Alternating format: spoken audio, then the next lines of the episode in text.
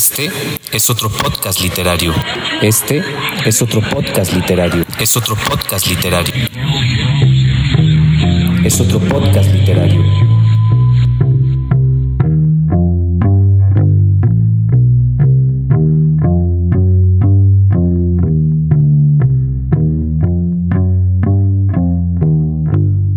Hoy, queridos escuchas, vamos a hablar de una de las sensaciones más humanas que pueda existir, el miedo. El miedo es un agresor que puede inmovilizarnos, congelarnos, pero también arrojarnos. Así, de este modo, nos da valentía y fortaleza, porque de alguna manera nos hace sabernos vulnerables, y en la vulnerabilidad, un ímpetu vigoroso nos arroja a defender y defendernos. Dicho esto, quiero presentarles un cuento especial que nos refleja a todos, porque todos de alguna manera hemos sentido miedo. Pero cuando la imaginación se convierte en el refugio del miedo, es tiempo de tirarnos de cabeza a la realidad. No es necesario que apaguen las luces. Esta no es una historia de terror normal. Pero dejemos en el aire la tensión y saquemos la angustia del cajón. Aquí vamos. ¿Están listos?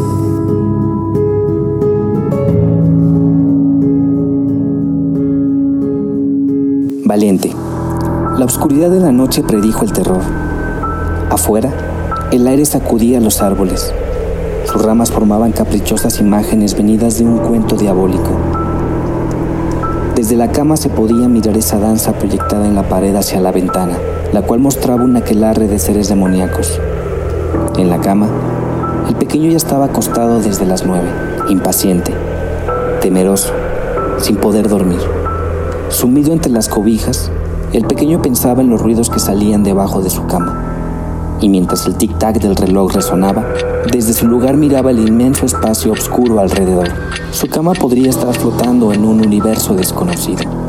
O incluso podría estar en la nada en una lejana tierra.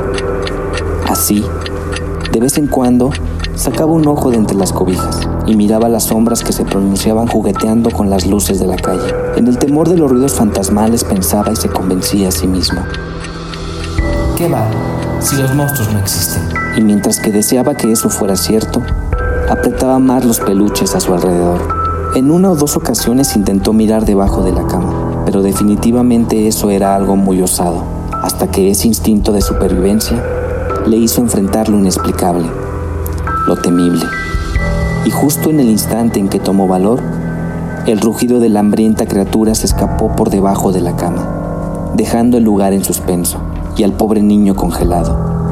En un afán de tranquilizar los nervios recordó el premio a la valentía otorgado en la Liga de Héroes Juveniles de la colonia. Soy valiente, soy valiente. Se repetía a sí mismo, pero ese entusiasmo se terminó cuando de nuevo se escuchó un ruido, esta vez un rugido temible. En ese momento se volvió a cubrir con todas las cobijas, observando a través de un pequeño agujero detenidamente el cuarto, las paredes, la ventana, el techo, pero sin poder ver hacia donde el temible ser hacía guarida. Hubo un segundo en que el viento paró, las ramas se detuvieron y las sombras en el cuarto se inmovilizaron. La calma anunciaba el acto final. El calor producido por las cobijas le hizo deshacerse de ellas de un golpe, y con los nervios quebrantados decidió hacer frente y mientras escuchaba cómo se deslizaba la criatura, él se repetía, Medalla de valentía, medalla de valentía. Y así, con el ímpetu y con una armadura imaginaria, bajó un pie, luego otro. El piso frío le hizo pensar que ahora el sitio era un pantano nauseabundo y tenebroso. El ruido de la criatura se seguía escuchando. No existes, no existes, medalla de valentía. Se repetía mientras se ponía de pie y así, la pausa hecha por la noche se desvaneció. Aquel era un campo de batalla, en una tierra donde la oscuridad con sus seres malignos reinaba. Él, el niño, se miró infrancable, dispuesto, con pasos firmes, con esa medalla de valentía que brillaba como un faro que guía en la tempestad. Así, se inclinó y escuchó un rugido feroz. Saltó instintivamente hacia atrás, pero no renunció. El corazón latía a un ritmo peligroso. Tragó saliva. Las piernas le temblaban y las manos parecían desmayar. y con la fuerza que le quedaba, metió la mano en ese espacio abominable. Y ahí, en medio de la penumbra, sintió su cuerpo espeluznante, la humedad de sus afilados colmillos, el vaho putrefacto de sus fauces.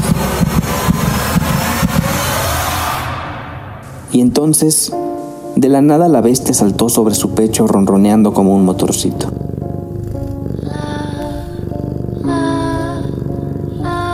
Si les gustó este cuento, no se olviden de guardarme en su biblioteca de favoritos y compartirlo también. Nos vemos en la próxima.